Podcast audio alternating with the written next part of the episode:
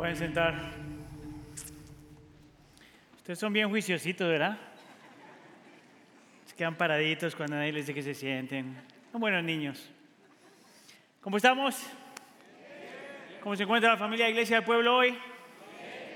Sean todos bienvenidos una vez más. Mi nombre es Aníbal, para aquellos que están visitando por primera vez. Y hoy continuamos con nuestra serie en el Evangelio de Mateo. Y vamos a estar hablando de un tema que yo pienso que es un tema popular, es el tema del corazón. Pienso que es un tema popular porque todo el mundo utiliza la palabra corazón de diferentes formas para expresar diferentes cosas. Ah, por ejemplo, déjenme le doy un par de, de frases, cómo se utiliza. Por ejemplo, cuando alguien te dice a ti, no tienes corazón, ¿qué te está diciendo? Que eres malo, ¿verdad? Cuando alguien dice la frase, ah, esto me sale del corazón, eso puede significar diferentes cosas. Puede decir que te está diciendo la verdad, puede decir cómo se siente acerca de ti, lo que te estoy diciendo lo he tenido guardado por muchos años y ya no me aguanto más, puede significar eso. Si alguien te dice, no me cabe en el corazón, posiblemente está diciendo que lo que está pasando es tan grande, tan hermoso, tan perfecto o tan doloroso que no te cabe adentro. ¿verdad? Si alguien te dice, abre el corazón a los demás, ¿qué te está llamando a hacer? A ser vulnerable, a ser amigo, quién sabe qué. Si alguien dice estoy ah, encogido en el corazón, quiere decir que estoy angustiado. Si alguien dice tengo el corazón en la mano, dices como dolor, sufrimiento, alguna cosa por el estilo, ¿verdad? Si alguien te dice, después de un sermón, usted dice, me tocó el corazón. Eso quiere decir que a lo mejor, a lo mejor el Espíritu Santo obró. Y si Alejandro Sáenz dice, tengo el corazón partido, significa que no sabe cómo escoger novia. La realidad es que cada una de esas frases son palabras que hablan del corazón y expresan algo acerca del corazón. Lo interesante es que ninguna de esas frases, ni siquiera el concepto popular acerca del corazón, se, acerca en lo más mínimo a la descripción del corazón en la escritura. El corazón no es solamente este lugar ah, que tú sientes algo, pero es el, eh, el, lugar donde todo lo demás que tú eres y vives sale de ahí. Es donde tiene tu voluntad, es donde están tus pensamientos, tus motivaciones, ah, tus afectos, tus emociones, todo sale de lo que está en el corazón. Interesante que el texto que leímos hoy es un texto donde Cristo está teniendo un encuentro con estos líderes religiosos. Y esta gente son bien buenos en poner reglas y hacer cosas. Sin embargo, Cristo les va a enseñar que se están enfocando en todo, menos en aquello en lo cual se tienen que enfocar en su corazón. Hoy entonces vamos a hablar de tres cosas. Vamos a hablar del corazón al descubierto, el corazón engañado y el corazón redimido. El corazón al descubierto, el corazón engañado y el corazón redimido. Hágame ah, un favor, mire a la persona que está al lado suyo si le cae bien. Si no le cae bien, mire para el otro lado y hágale esta pregunta. ¿Conoces tú tu corazón? Ok, ¿listo? Vamos entonces con el primer punto el corazón al descubierto. Un poquito de contexto, precisamente es, ah, en específico para aquellos que no han estado caminando con nosotros a lo largo de este, este, este trayecto. El Señor Jesús, estamos en el capítulo 15 y hasta este punto el Señor Jesús ha hecho cosas que nadie más ha hecho en la historia de la humanidad. Ha dicho cosas que nadie más ha dicho, ha hecho ah, milagros que nadie más ha hecho. Tan popular se ha vuelto Cristo Jesús que los líderes religiosos de la época han escuchado lo que está pasando. Y el versículo 1 dice que se mueven de Jerusalén, que es como la ciudad más importante donde estaba toda la gente religiosa. Se mueven de Jerusalén y se van a este pueblito a buscar a Cristo, a confrontar a Cristo. Lo que me llama la atención es que cuando van a ese lugar, no le van a hacer preguntas acerca de por qué Él dice que Él es Dios, por qué Él dice que es el Hijo de Dios. No le van a ni siquiera preguntar cómo le hace Él para hacer esos milagros, cómo le hace para caminar sobre el agua. No le van a hacer ninguna de esas preguntas. La pregunta tiene que ver con las tradiciones y el lavarse las manos. Mira lo que dice el versículo 2. ¿Por qué tus discípulos quebrantan la tradición de los ancianos? Mantenga esa frase en mente. Pues no se lavan las manos cuando comen pan. Escuche aquí. Ah, estos hombres saben que la Biblia habla, o el Antiguo Testamento habla de lavarse las manos. Pero que ellos están buscando la forma que de alguna forma, en vez de, de, cuestionar la identidad de Cristo, cómo está haciendo lo que está haciendo, están buscando la forma de encontrar algo que Él diga que va a invalidar lo que Cristo ya ha mostrado. Están tratando de encontrar algo en el closet de su corazón que diga, ven, viste como Cristo Jesús no era tan tan como Él decía que era. Yo quiero mostrarle al mundo, dirían los, líderes religiosos, que este no es de verdad, que, la, que lo que ha dicho no es de verdad. Y empiezan a hablar entonces, escucha aquí, de las tradiciones de los ancianos. Ahora, tienes que pararte ahí por un segundo porque es bien interesante que no hablan de la tradición de los creyentes, ni siquiera de la tradición de los judíos. Ni siquiera la tradición de la iglesia o la tradición de los que profesan fe en Cristo. Nada. Hablan de la tradición de los ancianos. Ahora, antes de meterme ahí, mire, lo voy a preparar porque ya este es mi tesoro sermón y en todos los sermones alguien se ha ofendido. Entonces prepárese porque se va a ofender.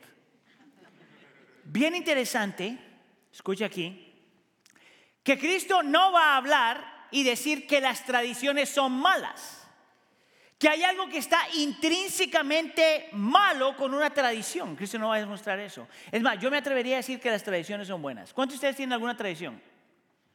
¿Cuántos de ustedes no tienen ninguna tradición?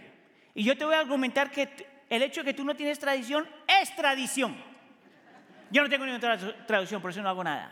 Eso es mentira. Todo el mundo tiene una clase de tradición. Entonces no hay nada intrínsecamente malo en tener una tradición. Las cosas que tú haces en tu casa, con tu familia, dónde vas, dónde vas, cómo no vas, todas estas cuestiones son tradiciones. Y Cristo no va a decir hay algo malo con eso. Yo quisiera argumentar que las tradiciones son buenas porque te muestra algo acerca de la historia. ¿Te recuerda algo que eres o debes ser o algo que debes practicar? No hay nada malo, intrínsecamente malo con una tradición. Esta gente tiene un problema con la forma en cómo ven las tradiciones. Aquí va. Aquí es donde la cosa empieza a poner peluda. Porque ellos ven la tradición, las cosas que los seres humanos hemos creado, las prácticas, las creencias, lo que nosotros celebramos, ellos tomaron eso y lo elevaron tanto que confundían sus tradiciones, sus preferencias, sus prácticas con la palabra de Dios. El problema de los líderes religiosos, y ahorita va a ser un tremendo problema, es que ellos dicen, los ancianos decimos que esta es la tradición, por lo tanto, todo el mundo tiene que sostenerla y elevarla. Y si tú no lo haces, entonces hay algo mal contigo. Y lo interesante es que ninguna de esas tradiciones las encontrabas en la escritura. Por eso lo llaman la tradición de los ancianos. Yo voy a estar hablando a lo largo del sermón de la gente religiosa. Y esa es una de las descripciones de una persona religiosa toma lo que Dios dice, le añade a lo que Dios dice y no solamente se lo aplica a sí mismo, sino aplica a todos los demás. Y uno de esos ejemplos viene con esta cuestión de lavarse las manos. Ahora, esta gente sabe la Biblia hasta cierto punto, y sabían que en el libro de Levíticos, de los capítulos 13 al 15, habla de lavarse las manos. Es más, hay un montón de otras reglas. Dice que si te enfermas, si, tienes diarrea, si, estás en el periodo, un montón de cosas, reglas de cómo la gente se mantiene limpio en frente del Señor o llega limpio al frente del Señor. Lo interesante es que en vez de tomar todas esas cosas que ya estaban ahí, toman uno como este, lavarse las manos, que era lavarse las manos antes de comer pero le añaden y, lo ven de tal forma que ellos asumen que todo el mundo se tiene que someter a lo que ellos dicen de lo que significa lavarse las manos. Entonces sabemos, por ejemplo, de la historia que ellos decían, bueno, eh, para que tú estés al frente, limpio frente al Señor antes de comer, entonces no solamente mete las manos al agua, ¿verdad? Sino refrígale aquí, ¿verdad? Y métele así el agüita por el dedo con el jamón y así al jabón y a la uña, métele la uña así. Y luego mete la mano en el agua y tenía una definición de, de, mano que es muy interesante, la gente lo utiliza hoy. Es que la mano no empieza aquí, pero empieza aquí, ¿verdad? Y entonces mete la mano debajo del agua, pero que esta cosa, esta otra mano no vaya a tocar esta cosa, porque si no se va a hacer impura. Y si esta mano toca esta, entonces ya las dos son impuras, entonces como dientes le vas a hacer para comer. Y tiene esta gente, entonces hay, antes de comer, antes de comer. Ahora, escucha acá, uno diría, bueno, hace sentido si van a ir al templo, ¿verdad? Van a dar un sacrificio al Señor. No, no, antes de comer. Imagínense que nosotros estamos terminando nuestro sermón hoy como a las 4 de la tarde. Todo el mundo aquí está lleno de hambre. Y saliendo de aquí, tú te metes a la primera hamburguesería que encuentras aquí en la esquina. Con un hambre criminal. Y que uno de los pastores, que vamos a decir que fuéramos religiosos, nos paramos a la par, a la par de Burger King. Vamos a ver cómo te lavas las manos. Y que tú te estás muriendo de hambre. Y nosotros a la par y tú ahí. ¿Así? Antes de comer. ¿Sabes qué es lo más ilógico de eso? Es que, que Jesús más adelante va, dice, tú no te contaminas ni siquiera si la comida está contaminada, por decirlo de alguna forma, porque te entra por acá y sale por allá. Yo no lo dije, lo dijo el Señor Jesús. Entra por la boca y sale por otro lado y se va al toilet y se lo lleva a la felicidad. Ellos habían adoptado algo parecido a lo que los doctores hacen antes de hacer una operación. ¿Tú has visto eso? Esa gente sí se lava las manos en serio y se las refriega y hace sentido. Porque yo no quiero un doctor o una enfermera o un enfermero con las manos todas cochinas operándome el cuerpo. Eso hace sentido. Pero antes de comer. Y tú notas que ellos le añadían a la escritura le añadían a los mandamientos de Dios porque en su mente se les ocurrió que eso es lo que se tenía que hacer. La pregunta que tú tienes que hacerle el texto y a esto gente religiosa es esto. ¿Por qué ellos estaban tan obsesionados con lavarse las manos de esa forma? Yo quisiera invitarte a que tú consideres que la única gente que está tan obsesionada con la limpieza es porque adentro en su corazón saben que no están limpios. Una persona que pone reglas para algo que van en contra o añadido a la escritura es una persona que está luchando con algo en su corazón. Mi convicción está leyendo toda esta gente, y no es lo único porque estaba estudiando acerca de esto, es que ellos en su corazón tienen una lucha de saber que no eran puros, que no estaban limpios, de tal forma que de alguna forma están tratando de limpiar lo que tienen en el corazón con cosas externas. Y el Señor Jesús les va a decir dos cosas. Le va a decir, tú no te puedes contaminar con las cosas de afuera.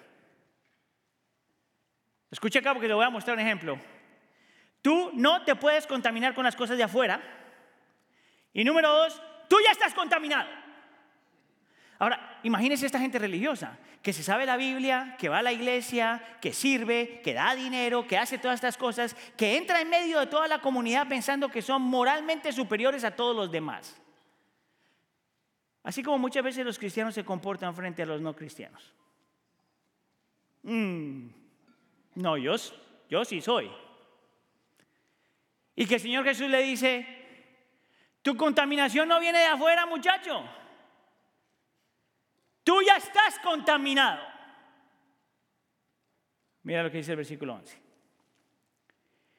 No es lo que entra en la boca lo que contamina al hombre, sino lo que sale de la boca.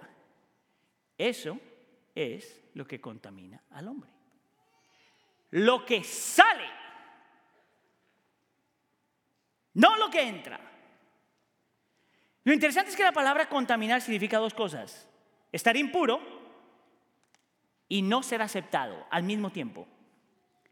Y esta gente sabe que de alguna forma adentro se están contaminados y están haciendo cosas externas, tradiciones de hombres, haciendo cosas, añadiendo la escritura para ver si de alguna forma se pueden librar de esto, aunque ellos no lo saben.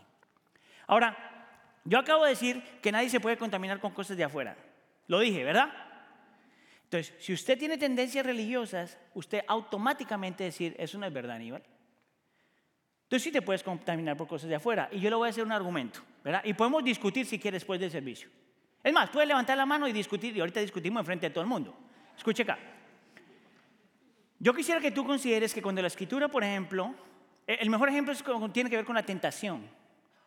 Santiago dice que hay una diferencia entre la tentación y el pecado. Amén. Tú puedes ser tentado. Cristo fue tentado, pero sin pecado. Es posible estar tentado por algo, pero no caer en pecado. Como seres caídos nosotros, como gente pecaminosa, nuestra tentación si tiene una raíz de pecado, pero se vuelve pecado cuando te rindes a la tentación. Amén. Tú puedes estar en un lugar completamente contaminado, pero si tu corazón es completamente puro, eso no es ni siquiera tentación. ¿Sabías eso? Hay buen ejemplo, yo utilizo este ejemplo todo el tiempo, ¿verdad? A mí, a, mí, ah, a mí no me gustan los dulces mucho. Si usted me los da, yo me los como porque yo me como todo lo que me dan. Pero que yo me siente y diga, oh, un dulcecito, un pastelito, mm, no, eso no pasa conmigo. Lo que yo sí hago es me siento y digo, mm, una carnita, mm, arroz, papita, platanito, todo lo que sea salado. Oh, los plátanos son salados. No importa. Ahí está, qué rico. Eso sí es una tentación. ¿Tú sabes por qué yo soy tentado con las cosas saladas? Porque ya lo que tengo en mi corazón. Usted póngame un pastel y yo mire, eso no es tentación para mí. Vamos a transferir el concepto a lo que estamos hablando hoy. Tú ves un mundo caído, pero lo que te atrae al mundo caído es lo que ya tienes en tu corazón.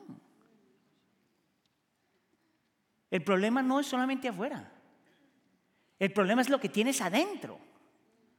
Y el Señor Jesús está confrontando a esta gente porque están haciendo todas las cosas para librarse de las cosas afuera, pero no están mirando su corazón, lo que está contaminado, lo que está impuro, lo que no es aceptado es lo que está en su corazón. Y Cristo Jesús les dice, si tú quieres saber qué tan contaminado estás, mira lo que sale de tu boca. ¿No te parece eso increíble? Mire, les voy a dar desde las 6 de la mañana hasta ahora y si tú haces un análisis de lo que salió de tu boca, posiblemente te puedes dar cuenta que tú también estás contaminado. Solo con lo que salió de tu boca. Una mala actitud, una, palabra inadecuada. Ahora mire, yo, yo, no voy a condenar a nadie porque yo no, soy el, yo no soy el Espíritu Santo, pero yo te podría decir que si todo lo que salió de tu boca no era bonito, edificante y verdad, entonces tú también estás en el mismo rollo. Si todo lo que salió de tu boca, algo me dice que a lo mejor no te luchamos igual que esta gente. Pero por si acaso no te cayó el 20, mira lo que dice el versículo 18.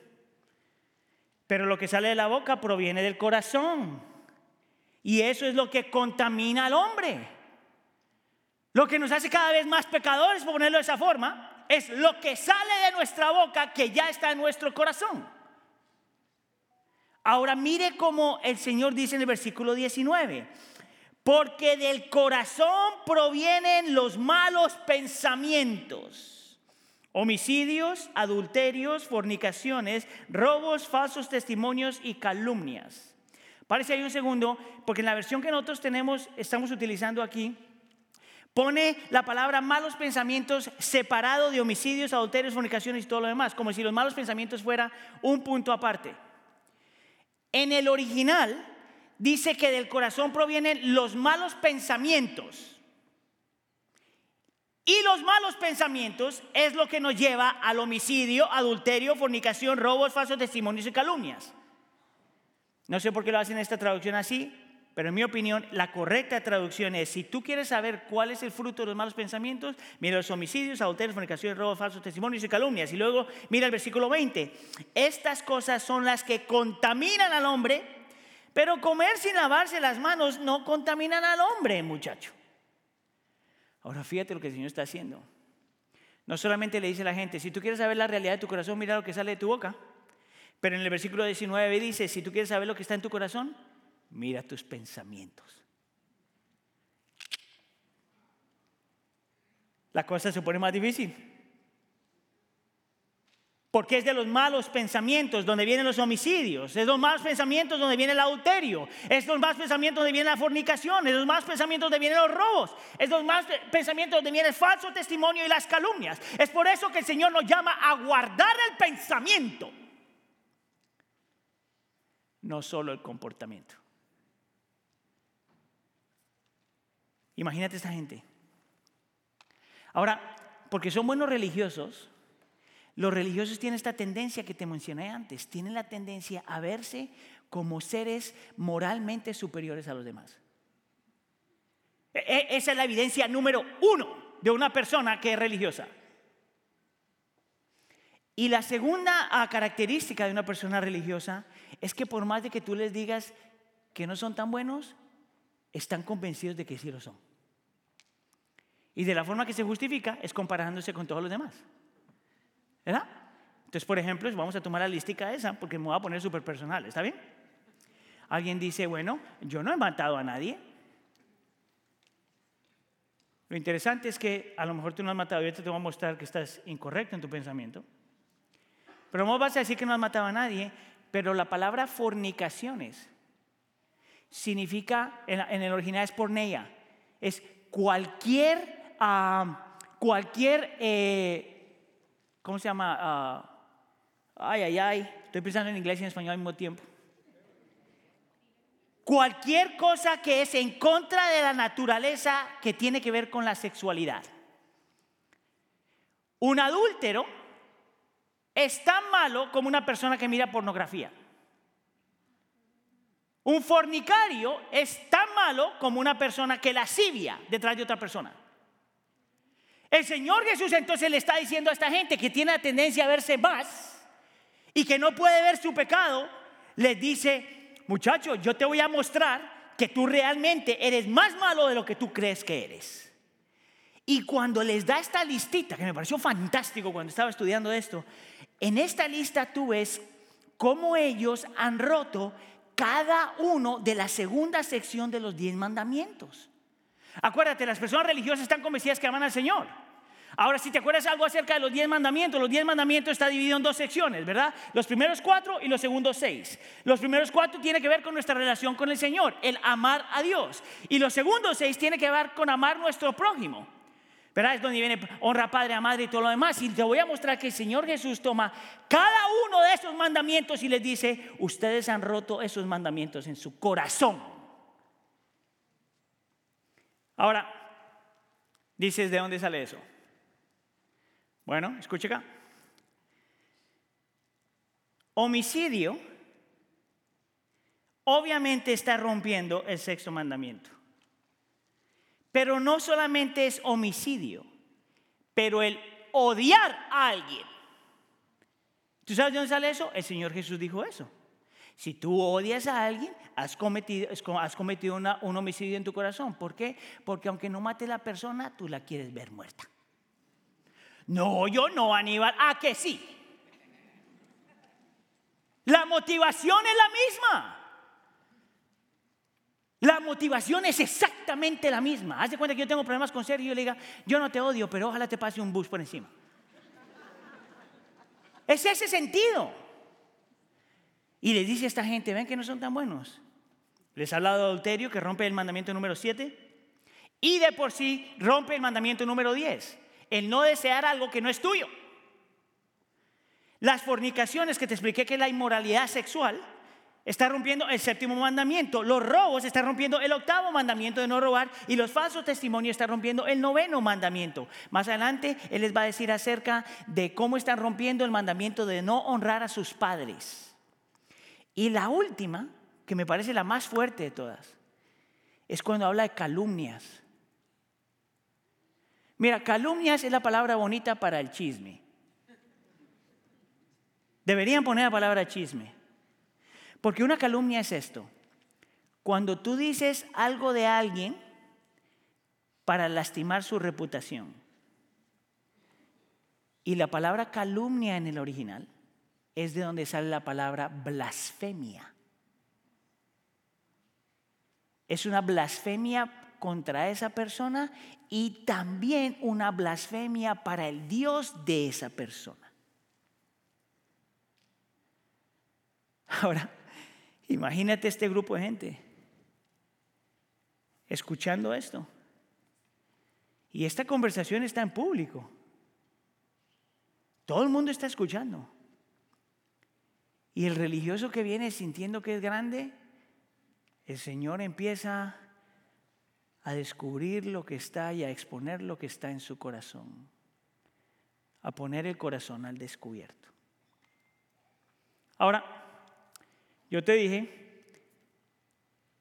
que todos de nosotros tenemos esa misma lucha. Y el Señor Jesús le dice a esta gente, ustedes que se creen tan buenos, que están tratando de limpiarse con todas estas reglas y regulaciones y están tratando de no contaminarse y no ser inmundos, y, por esa forma. él les dice, no importa cuánto ustedes traten de limpiarse, no importa cuántas tradiciones tengan y le añaden encima. Tú no te puedes limpiar. Y la realidad es que no te puedes limpiar porque tu boca te lo muestra, tus pensamientos te lo muestran y tus motivaciones te lo muestro. La pregunta entonces que nosotros tenemos que hacer es, ¿qué hacemos entonces? Y te lo voy a poner simple, no hagas nada. ¿What? No hagas nada. Lo que sí te pido, pido es que no hagas lo que esta gente hizo. Porque esa no es la forma para lidiar con la contaminación en nuestro corazón. Pero no hagas lo que esta gente hizo. Me lleva entonces a mi segundo punto, el corazón engañado. Ahora, fíjate bien, una vez más, esta gente tiene esta lucha y está añadiéndole a lo que Dios dice para tratar de, lidiar con esta lucha. Pero una de las cosas que hace la gente así, y te lo dije ya, es que no solamente lo aplican a sí mismo, sino que no son felices hasta que no se lo apliquen a los demás. Es aquí de donde viene la palabra, en, términos cristianos, el legalismo, un religioso legalista. El religioso legalista no se da cuenta que está haciendo cosas para limpiarse a sí mismo, pero que a la misma vez ve a todos los demás como tan impuros como él mismo y quieren que ellos también se limpien de la forma que ellos dicen. Pero tú sabes cuál es el problema con eso. Es que cuando un legalista le está diciendo a los demás qué tiene que hacer, está rompiendo los mandamientos de Dios al traerle a alguien algo que la escritura no dice. Es por eso que en el versículo 2 Mira lo que dice el Señor Jesús. Ah, ellos hacen la pregunta, ¿por qué tus discípulos quebrantan la tradición de los ancianos y no se lavan las manos? Y mira cómo el Señor responde de una forma increíble. Jesús les preguntó, ¿por qué también quebrantan ustedes el mandamiento de Dios a causa de, de sus tradiciones? ¿Por qué ustedes están, en el momento que tú le añades a la escritura, tú estás rompiendo los mandamientos del Señor? En el momento que tú dices, no, no, le faltó algo a la escritura, tú le estás añadiendo a los mandamientos del Señor. Mira, y te lo voy a preparar más adelante. Si hay un grupo de gente con la que el Señor Jesús tiene un problemazo en los evangelios, es precisamente con la gente así. ¿Te acuerdas que yo dije que esta conversación era en público? ¿Te acuerdas que yo dije que la tendencia de esta gente era de meterse en la sinagoga y sentarse primero para que todo el mundo los viera? El Señor los confronta de esta forma. Fíjate, les dice, ¿De qué hablan de seguir los mandamientos si ustedes mismos lo están rompiendo? ¿Te puedes imaginar si nosotros estuviéramos ahí? Yo me imagino si yo estuviera ahí. Imagínate esa gente que se cree moralmente superiores a todos los demás. Si el Señor le responde así, yo me paro al lado y digo, se va a poner bueno. Y el Señor Jesús que ha mostrado y muestra tanta gracia con tanta gente, tanta compasión y tanto amor su gracia con esta, con esta gente se ve como una gracia agresiva.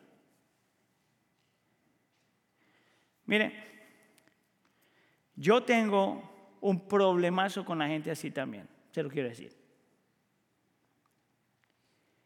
Porque la gente que hace esto le pone carga a los demás que la gente no tiene que cargar. Y te pone las cargas a ti mismo que no tienes que cargar. Nosotros hacemos eso no solamente con las tradiciones. Nosotros hacemos con la política, con la educación, cómo criamos a nuestros hijos, cómo disciplinamos. Lo traemos a la iglesia. Y es añadiendo, si alguien te hace la pregunta, ¿de dónde salió eso? Tú dices, bueno, es que yo pienso, a mí, a mí no me, como cristianos no nos tiene, nos tiene que importar lo que la gente piense, pero no antes de lo que piensa Dios. El Señor entonces les va a mostrar por qué Él dice que están rompiendo los mandamientos.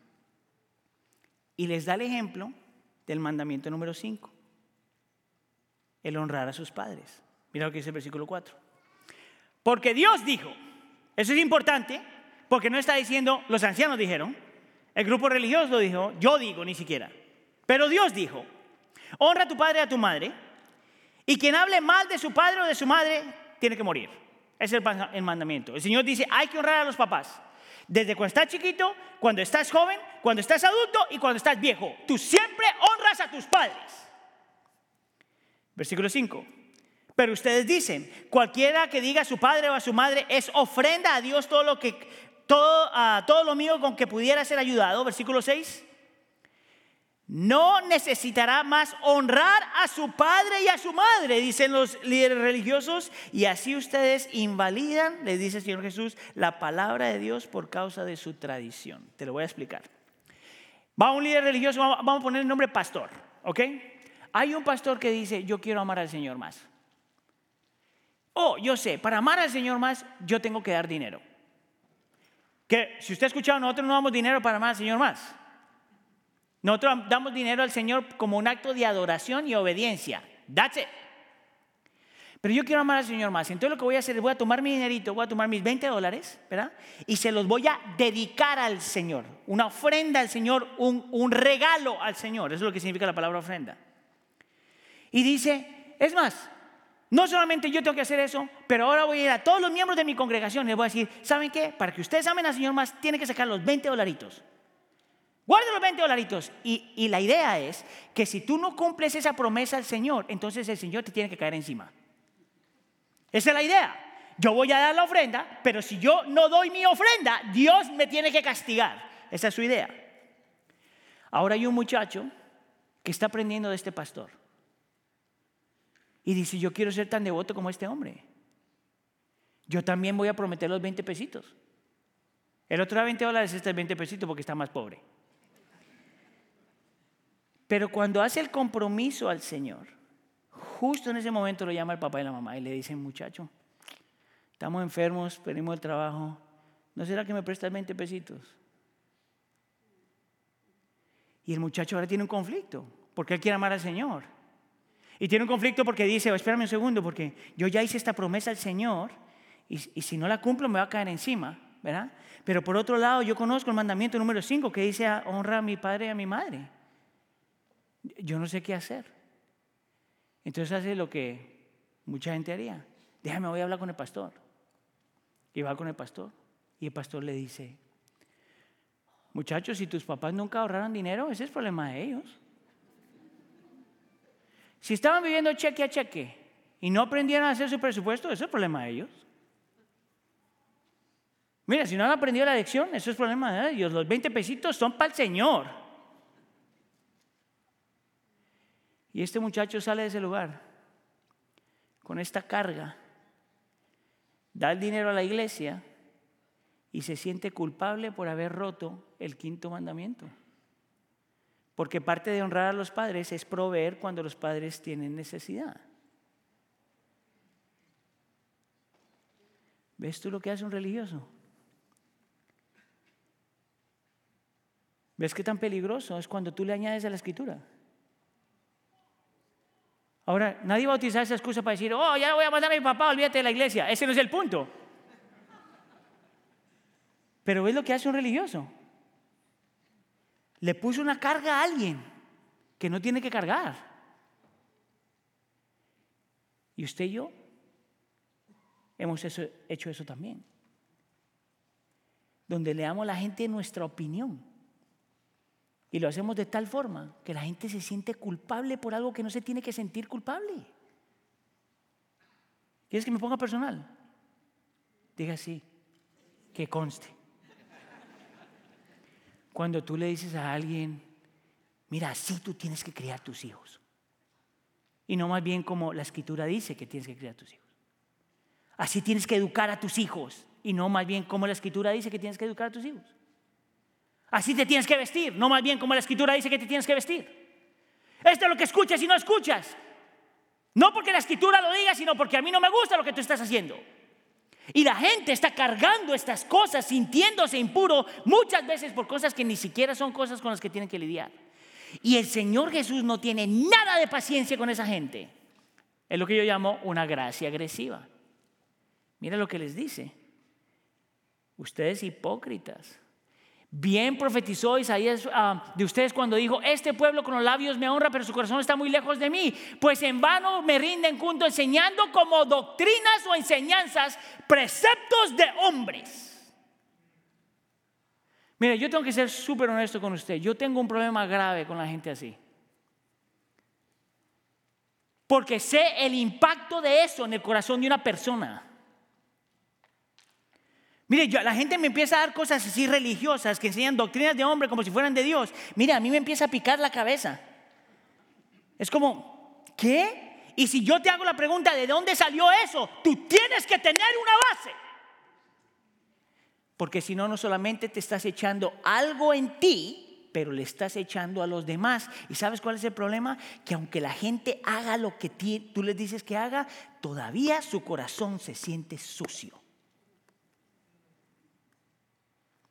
Y aunque tú hagas lo que le añadiste a la escritura, tu corazón todavía se siente impuro. Es por eso que el legalismo es tan peligroso, iglesia. El legalismo le añade a la escritura. El legalismo piensa, fíjese bien, que tú no necesitas a Dios. Porque si tú te puedes arreglar a ti mismo por las reglas que pones en tu vida, pues entonces ¿para qué necesitas un Salvador? Mire, el legalismo no sabe cómo amar al Señor bien y no puede amar a los demás. Tú sabes lo que el legalista quiere, ama sus reglas. Mire, el legalismo hace, piensa que es autosuficiente. Yo sé cómo arreglar mis problemas. Si yo hago esto, si yo hago esto, si yo hago esto, si yo hago esto, entonces estoy bien. El legalismo o el legalista no necesita de la gracia de Dios. El legalista es salvo por obras, por la forma en que cumple sus propias reglas. Y el legalista se enfoca en todo lo externo mas no en el corazón. Escúcheme acá. Es posible que usted haga todo bien y se vea bien y huela bien y tu corazón estar lejos de Dios. Y te convences, como los líderes religiosos, que todos estamos bien. Todos nosotros tenemos un pequeño legalista en el corazón todavía. Muchas veces la razón por la que eres tan estricto con ti mismo. Muchas veces es la razón por la que no permites un error en nadie más. Muchas veces es la razón porque eres tan pronto para juzgar. ¿Sabes qué es interesante eso? Que la Biblia, por ejemplo, no nos llama a nosotros, no nos da permiso a nosotros de juzgar a la gente fuera sin Cristo. El Señor Jesús dice, ese no es nuestro problema, eso es eh, entre ellos y Dios. Pero nosotros sí nos podemos juzgar a nosotros, los unos a los otros, basado a lo que la Escritura dice, no a nuestra propia opinión. El legalista piensa que si trata bastante, y se esfuerza, se puede limpiar. ¿Y cuál es la realidad? Haces todo eso, vives todo eso y tu corazón sigue tan impuro como el presente. ¿Y tú sabes cómo sabes eso? ¿Sabes, ¿Sabes cómo yo sé eso? Por lo que sale de tu boca, por los pensamientos que tienes y por la motivación de tu corazón. Yo le dije que se iba a poner personal la cosa. ¿Cómo entonces nosotros le hacemos? Porque yo acabo de decirle que no puede hacer nada. Yo te dije que no hacer, pero te dije que no puedes hacer nada. En realidad, de hacer algo, no puedes hacer nada. Tú necesitas creer algo. Punto número tres, el corazón redimido. Lo interesante acerca de estos ah, líderes religiosos es que leyeron claramente y lo interpretaron mal Levíticos 13, 14 y 15. Todas estas reglas. Y le añadieron. Pero parece como que pararon de leer ahí. Porque Levíticos capítulo 16 es cuando viene el día, eh, la celebración más grande de sacrificios para el pueblo de Israel. Era el día donde el sacerdote, el mayor, el más importante, el que tenía primer lugar, el gran sacerdote, tenía que entrar al tabernáculo o al templo, a, la presencia del Señor, al lugar más santo en la presencia del Señor, para intervenir e interceder por él mismo y por el pueblo. Eso es Levíticos capítulo 16. Ahora, esto es súper interesante. Hay un... hay un erudito que se llama, ah, o se llamaba Raymond uh, Diller, era un, maestro del Antiguo Testamento, un experto en el libro de Zacarías. Y ahorita te voy a volver al libro ese para, por un segundo. Pero este hombre cuenta a detalle cómo era que el sacerdote le hacía para, para la confesión de pecados y todos los demás. Escucha acá, esto es fascinante, por lo menos fascinante para mí. A lo mejor aburrido para usted, pero fascinante para mí. Escuche. El sacerdote empezaba su preparación una semana antes. Y por una semana antes se separaba de toda su familia y se metía, de cuenta, en un cuartito para no tocar nada accidentalmente, para no ver nada accidentalmente, para no contaminarse de alguna forma. Nadie lo podía tocar. Hacía todo eso la semana para consagrarse, venir a la presencia del Señor. Y luego la noche anterior a venir a hacer sacrificio frente al Señor, no dormía en toda la noche, pero oraba y leía la escritura toda la noche para purificar la mente, el corazón y el alma todas las noches. Al día siguiente se levantaba, esto está público, todo el mundo lo puede ver. Se levantaba y se bañaba, haz de cuenta como que ponía una cortina, se bañaba completamente todo el cuerpo, porque tiene que entrar a la presencia, al lugar santísimo, y se ponía ropa blanca limpia, pura. Y luego entraba y hacía un sacrificio por sus pecados. Luego salía y se quitaba la ropa, se bañaba otra vez, se ponía otra vez todo el atuendo y entraba una segunda vez para hacer sacrificio por los pecados de los ancianos, los, los maestros de la ley, los sacerdotes. Una vez más sale, se quita la ropa, se baña una vez más, se pone la ropa una vez más y ahora entra y hace un sacrificio por los pecados del resto del pueblo. Pero Dr. Diller hace un comentario súper interesante estudiando Zacarías capítulo 3, que menciona de este profeta sacerdote que se llamaba Josué. Y muestra y dice, esto es lo que Josué hizo, entró, hizo toda su preparación y todo lo demás. Pero el Señor ve a Josué y la visión que te muestra en el versículo 3 creo que es, es que Josué está vestido con una ropa impura. Y tú dices, ¿Por qué? Y esta es su explicación. Porque por más de que el sacerdote se limpió, y por más de que el sacerdote se bañó, y por más de que el sacerdote cambió la ropa, y por más de que el sacerdote hizo los sacrificios, frente a Dios, por la realidad de nuestro corazón, todavía impuros. Porque el sacrificio no te puede quitar la mancha. Porque tus obras no te pueden quitar la mancha. Porque lo que hagas o dejes de hacer no te quita la mancha. Si el problema es en el corazón, tú no necesitas reglas. Tú necesitas un nuevo corazón. No un corazón remendado.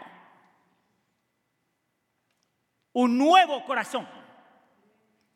Y él dice, es por eso que nosotros necesitábamos a otro Josué. ¿Sabías tú que el nombre de Cristo viene de Josué? Jesús viene de Josué otro Josué que sería otro sacerdote, el mayor sacerdote, el sacerdote perfecto, sacerdote perfecto, que entraría al lugar santísimo, la presencia del Padre, y que por una semana se prepararía, pero no para consagrarse, pero una semana de consagración que requería humillación, rechazo, ah, ah, condenación e insulto. Esa fue la preparación de nuestro sacerdote. Y que la noche anterior, en vez de poderse consagrarse para estar puro, está pasando la noche en oración, pero no orando por él ni por sus pecados, sino por tus pecados y mis pecados. Yendo enfrente al Padre y decirle, si es posible que pase de mí esta copa, pero no mi voluntad, sino la tuya. Sudando sangre. Y al siguiente día, entra al lugar santísimo, al más grande, al más hermoso, más perfecto la presencia del Padre, pero en una cruz. Y busca por el sacrificio. Y no hay, porque el sacrificio era Él.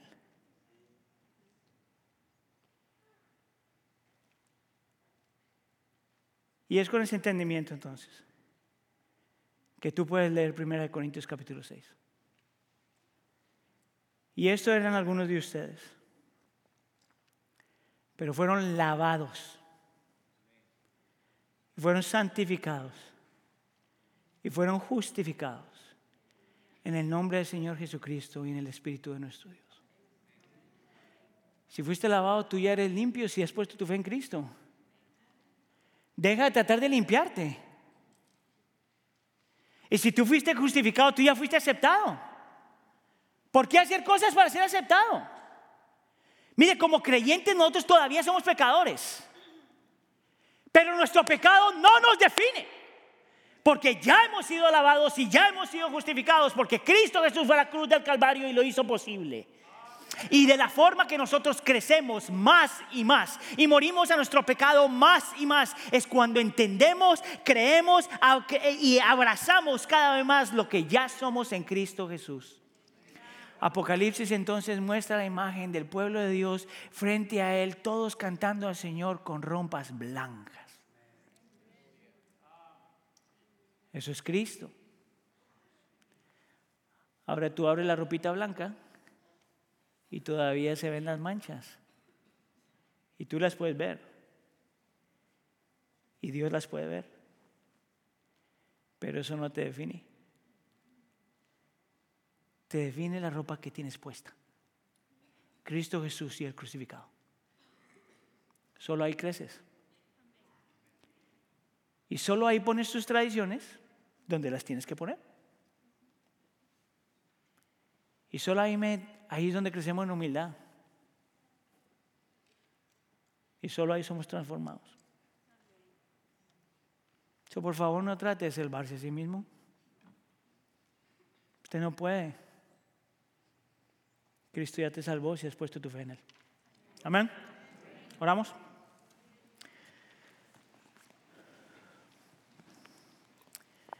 Señor, nosotros confesamos que todos tenemos un, un fariseíto en el corazón. Un pequeño líder religioso que todavía piensa que puede añadir a la escritura. Un fariseíto que piensa que puede salvarse por sí mismo. Te pedimos perdón, Señor. Te pedimos perdón, Señor, porque muchas veces cuando hacemos eso, Señor, pensamos que tu gracia no es suficiente. Te pedimos perdón porque muchas veces confiamos más en lo que podemos hacer que en lo que tú ya hiciste. Te pedimos perdón, Señor, porque tratamos de probar algo cuando no necesitamos probar nada. Porque ya hemos sido lavados, ya hemos sido santificados y ya hemos sido justificados. Señor, si hay alguien aquí que ha estado luchando con una culpa que no tiene nada que ver contigo, Por favor, Señor, dale libertad. Y si hay gente aquí que está luchando con culpa que realmente se merecen, dale la libertad que Cristo Jesús da al saber que ellos pueden ser perdonados. Que vengan a ti, Señor.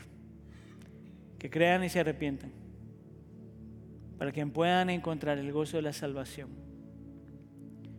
Haz tu obra, Señor, nosotros como iglesia. Te lo pedimos por favor en nombre de tu Hijo Jesús. Todos decimos.